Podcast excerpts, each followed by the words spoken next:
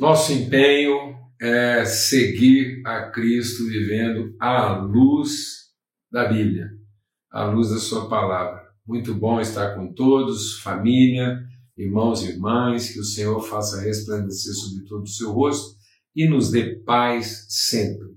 Estamos juntos aqui nesse empenho, nesse esforço de, à luz da Bíblia, discernir, ter revelação da parte de Deus, entendimento a respeito de alguns assuntos, alguns temas que muitas vezes geram angústia, geram questionamentos, aflição no coração das pessoas, e a palavra de Deus é luz no nosso entendimento, ilumina os nossos olhos para que a gente possa viver a vida de acordo com aquilo que são as virtudes, as promessas, né, as bênçãos já concedidas da parte de Deus a nós nos lugares celestiais. É isso que nós queremos nesse tempo aqui. A gente ora para que Deus esteja realmente enviando sobre nós espírito de sabedoria, de plena revelação, para que a palavra do Senhor nos ilumine. Esse é o caminho da bem-aventurança. Bem-aventurado é o homem que não anda no conselho dos ímpios, não se assenta na roda dos escarnecedores, mas é aquele que medita nessa palavra de dia e de noite e, à luz dessa palavra, ele vai tendo o seu entendimento transformado. Esse é o nosso empenho aqui de comunhão, de relacionamento, de partilha. Vamos ter uma palavra de oração e para a gente poder tratar daquilo que é o tema desse nosso encontro hoje, à luz da Bíblia. Pai, muito obrigado pelo teu amor, obrigado pela tua bondade, tua fidelidade. Louvamos o teu nome pela tua palavra que é viva e eficaz e ela é, ó Deus, espada apta a separar, a discernir aquilo que vem da nossa alma, daquilo que vem do teu espírito. E é isso que nós queremos, nós não queremos ser enganados, ó Deus, pelas conclusões muitas vezes pragmáticas da nossa alma, mas nós queremos ser instruídos, orientados por aquilo que são as revelações do Senhor ao nosso espírito através do teu Espírito Santo, que testifica conosco que nós somos os teus filhos. Amém e amém. Graças a Deus. Abra sua Bíblia lá na primeira carta de Pedro, primeira carta de Pedro, capítulo 3, que a gente quer falar hoje sobre batismo. Né? Paulo fala sobre isso, que às vezes uma das coisas que fica complicada na nossa vida é esse discernimento a respeito dos batismos, né? quando a gente não tem maturidade. Paulo diz, ah, vou ter que ficar falando de novo e de novo né? sobre a questão dos batismos. E eu gostaria hoje, eu sinto a parte de Deus, dentro de todos os temas que a gente elencou para estarmos tratando aqui, serão muitos, e a gente espera que a gente vai aprofundando nessa reflexão e nessa prática. O tema do batismo é algo que eu percebo na vida das pessoas que traz muito questionamento, traz uma certa angústia, às vezes até uma certa insegurança por ser mal compreendido. Então aqui, ó, 1 Pedro capítulo 3, verso 18, pois também Cristo sofreu pelos pecados uma vez por todas, o justo pelos injustos, para conduzir-nos a Deus.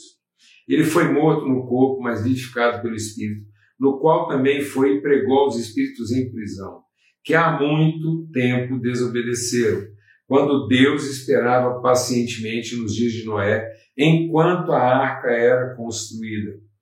Nela, apenas algumas pessoas, a saber, oito, foram salvas por meio da água. E isso é representado pelo batismo, que agora também salva vocês não a remoção da sujeira do corpo, mas o compromisso de uma nova e boa consciência diante de Deus, por meio da ressurreição de Jesus Cristo, que subiu aos céus está direita de Deus, e, e a ele estão sujeitos anjos, autoridades e poderes. Há uma tendência da gente associar o batismo a uma depuração, né? uma purificação, que a gente vai passar pelo batismo para ser é, purificado das, da, da, do pecado, daquilo que nos contamina. Não, mas isso foi feito pelo sangue derramado por Cristo na cruz. Com Ele morremos, é certo que com Ele vivemos e com Ele reinaremos. Não há nenhum ato, não há, não há nada que a igreja possa fazer que, que substitua ou que possa competir com aquilo que é exclusivo da obra de Jesus na nossa vida, o sangue derramado na cruz, o sangue imaculado. Então ele nos justifica pelo lavar regenerador do seu sangue. A gente tem que tomar cuidado com isso, porque senão nós estamos colocando o batismo praticado pela igreja com água em lugar do batismo já feito por Cristo com sangue. É com base nesse batismo do seu sangue derramado que Cristo vai lá encontrar aquelas almas que estavam em prisão e que foram condenadas por desobediência nos dias de Noé. Para quê? Para libertar, porque os pecados de todos já foram perdoados. Os pecados daqueles que é, é, já pecaram, aqueles que estão pecando e aqueles que ainda vão pecar. Todos os pecados foram perdoados, daqueles que já se arrependeram e daqueles que ainda vão se arrepender. E também já foram perdoados os pecados daqueles que nem vão se arrepender. Por isso a condenação eterna. A condenação eterna não é uma condenação sobre o pecado cometido. É a condenação que a pessoa evoca sobre si mesma na medida em que ele se rebela. Ele recusa esse perdão concedido no sangue de Cristo. Então, a condenação eterna, ela não vem do pecado cometido. Ela vem da rebeldia, das pessoas que, sendo colocadas diante do fato de que Deus os adotou em Cristo, derramando o sangue do unigênito para que ele se tornasse primeiro de muitos irmãos, essas pessoas então se rebelam. Então, a questão de Cristo na nossa vida não é uma questão de aceitar. Na verdade, o ponto da conversão não é aceitar a Cristo, é se submeter a Cristo. Ele é nosso Salvador, não porque nós o aceitamos como Salvador. Ele é o nosso Salvador, porque ele é Cristo, aquele a quem nós nos submetemos como Senhor. Então, o batismo é um sinal, é um testemunho de que nós, como filhos e filhas de Deus, estamos submetendo todas as coisas da nossa vida, todas as áreas da nossa vida, estão submissas agora ao propósito eterno de Deus revelado a nós através de Cristo Jesus, o Senhor. Então isso se estende, por isso que Paulo diz lá para o carcereiro: crê no Senhor Jesus e será salvo tu e a tua casa. Então a obra da salvação ela foi entregue a todos. Todos serão salvos? Não, nem todos se manterão salvos. Porque tendo sido alcançados por aquilo que representa a nossa salvação, que é o sangue de Cristo derramado a nosso favor, derramado sobre toda criatura, alguns vão se submeter a isso e outros não. Então, uma pessoa, ela chama sobre si a sua própria condenação na medida em que ela se rebela contra uma salvação apresentada. Por isso que Deus não vai levar em conta os tempos da ignorância de alguém, mas ele vai levar em conta os tempos da rebeldia de alguém. Isso quer dizer que muitas vezes as pessoas estão tratando seus filhos, estão tratando seus familiares, como se eles ainda estivessem debaixo de condenação. Então a palavra de Deus diz: não considere ninguém mais segundo os seus pecados. A ninguém mais conhecemos segundo a carne, nem mesmo a Cristo. E por isso, como nós não conhecemos ninguém mais segundo a carne, nós somos ministros, nós somos agentes de reconciliação. Por isso, a nossa disposição é em batizar, em dar esse testemunho. O batismo é um sinal de compromisso entre aquele que batiza e aquele que se deixa batizar. Então, nada pode impedir isso. E muitas vezes nós estamos prolongando essa trajetória de quem quer se colocar diante de Deus em submissão. Então, muitas vezes, nós estamos tentando qualificar o batizando. Ele já confessou sua fé, ele confessou ser uma pessoa cometida, ele está lá, ele, ele quer se submeter. E às vezes nós ainda vamos colocar na vida dele um, um processo de treinamento e de qualificação para que ele possa ser avaliado ao fim e nós, fazendo juízo da avaliação sobre ele, vamos decidir se ele pode ser batizado ou não. É como se você dissesse para uma pessoa que ele é um filho bastardo durante anos e que depois ele deve acreditar que é um filho que foi adotado. Então, não, amados. Os filhos são nascidos e assumidos como verdadeiros filhos de Deus. E tudo que a gente faz é como ministro da reconciliação de dar testemunho a essas pessoas a respeito daquilo que a gente crê que já foi feito em favor delas.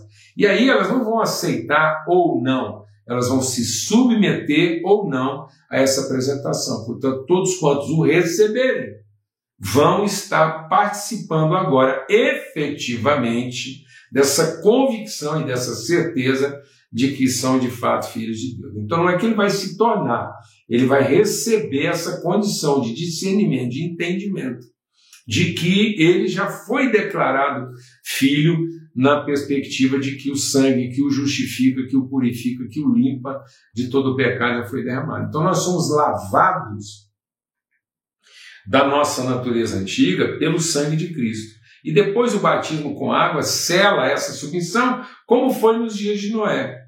A salvação era prometida a todos, ela se estendia a todos, são espíritos em prisão, mas só oito pessoas creram e se submeteram a esse processo. E muitas vezes essas pessoas elas vão se submeter à luz daquilo que é o seu entendimento. Então nós precisamos ter essa certeza da convicção de quem chama essas pessoas sob a sua responsabilidade para batizá-los como verdadeiros filhos de Deus. Então, muitas vezes, nós estamos tra trazendo a responsabilidade do batismo para aquela pessoa que quer ser batizada, sendo que a responsabilidade do batismo está sobre a pessoa que vai batizar, porque essa pessoa que ex exerce o batismo através do testemunho da água é a pessoa que representa, que testemunha, que evidencia, que manifesta, que ensina a respeito daquilo que já foi feito e não gera a expectativa daquilo que ainda deve ser feito. E muitas vezes o batismo hoje na vida das pessoas está muito mais carregado da expectativa sobre o homem, daquilo que deve ser feito e não sobre a perspectiva daquilo que o próprio Deus já realizou através dos seus filhos, do seu filho e que nós entramos nisso pela fé. Então nós somos ministros da reconciliação é porque Deus está através de nós reconciliando consigo o mundo. Então eu tenho que levar isso e tenho que colocar pronto, igual foi lá né, com, com o Felipe e o eunuco. O Felipe não colocou uma condição, falou: não, vamos fazer o seguinte, eu vou te passar aqui uns estudos bíblicos, você volta daqui a um ano, e aí eu vou te fazer umas perguntas, te avaliar para ver se você pode ser batizado ou não. Ele diz: o que me impede de ser batizado? Ele disse: nada, você crê você quer se submeter a essa orientação de Cristo? E aí os dois foram lá e, e o eunuco foi batizado. Não sei se foi por aspersão, não sei se o riacho era um pouquinho mais fundo e dava para derramar água na cabeça dele, e também não sei se foi por imersão, porque o riacho era fundo o suficiente. Eu sei que é o seguinte, o que o texto quer dizer, porque se fosse essencial dizer da profundidade da água e do tipo de batismo que Felipe fez e que é condicional para que uma pessoa de fato experimente a comunhão da igreja, então o texto teria sido claro. Olha, eles desceram a água, a água era fundo o suficiente e eles fizeram batismo assim ou, ou assado. E na verdade isso não menciona, diz que eles foram à água e aquele eunuco foi batizado, porque nada o impedia. E aí todos os batismos né, de água representando essa aliança, esse pacto de Deus conosco, a família, com a comunidade, todos eles evocam uma referência bíblica, então todos eles têm a sua legitimidade. Né? O batismo por efusão, que é aquele que asperge água sobre a pessoa, ele evoca o fato de que o sangue do cordeiro era aspergido sobre a comunidade. E o sinal é que bastaria uma única gota daquele sangue é, caindo sobre alguém para dizer que aquela pessoa carregava com ela o sinal do sacrifício que ia ser feito pelo Cordeiro em favor da nossa redenção. Depois, é, a prática do batismo por efusão, batismo que é derramado, porque Deus falou: Eu derramarei do meu espírito sobre toda a carne. Né? Então, esse derramar representa exatamente essa lavagem de água pela palavra. E depois a palavra de Deus disse: Com ele morremos, exceto também com ele ressuscitamos, e aí uma parte da igreja entendeu que a melhor forma de traduzir esse batismo, esse compromisso que a comunidade estabelece uns com os outros seria por imersão. Qualquer que seja ele, não é a quantidade de água, não é o tipo de batismo, mas é a certeza de que existe uma comunidade um, assumindo a responsabilidade sobre alguém para instruí-lo a partir do batismo e não instruí-lo para que ele se batize. Ele é recebido como parte da família, como os filhos. Você não pare um filho, depois deixa ele ficar adulto para saber se ele quer ser seu filho, para então você chamar de filho. Não, ele vai, ele vai ter condições de crer que é seu filho, se, se desde o primeiro momento que você se relaciona com ele, você deixar patente para ele quem ele é na sua vida e o tipo de compromisso que você tem com ele.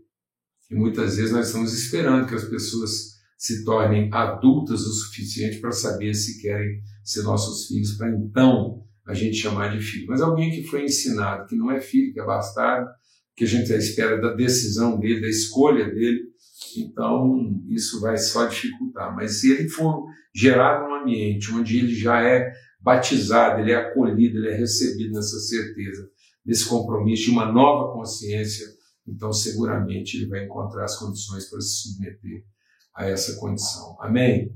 Um forte abraço a todos, fica na paz e que o Senhor guarde as nossas mentes e nossos corações na bendita paz de Cristo Jesus, o Senhor, hoje e sempre. Amém.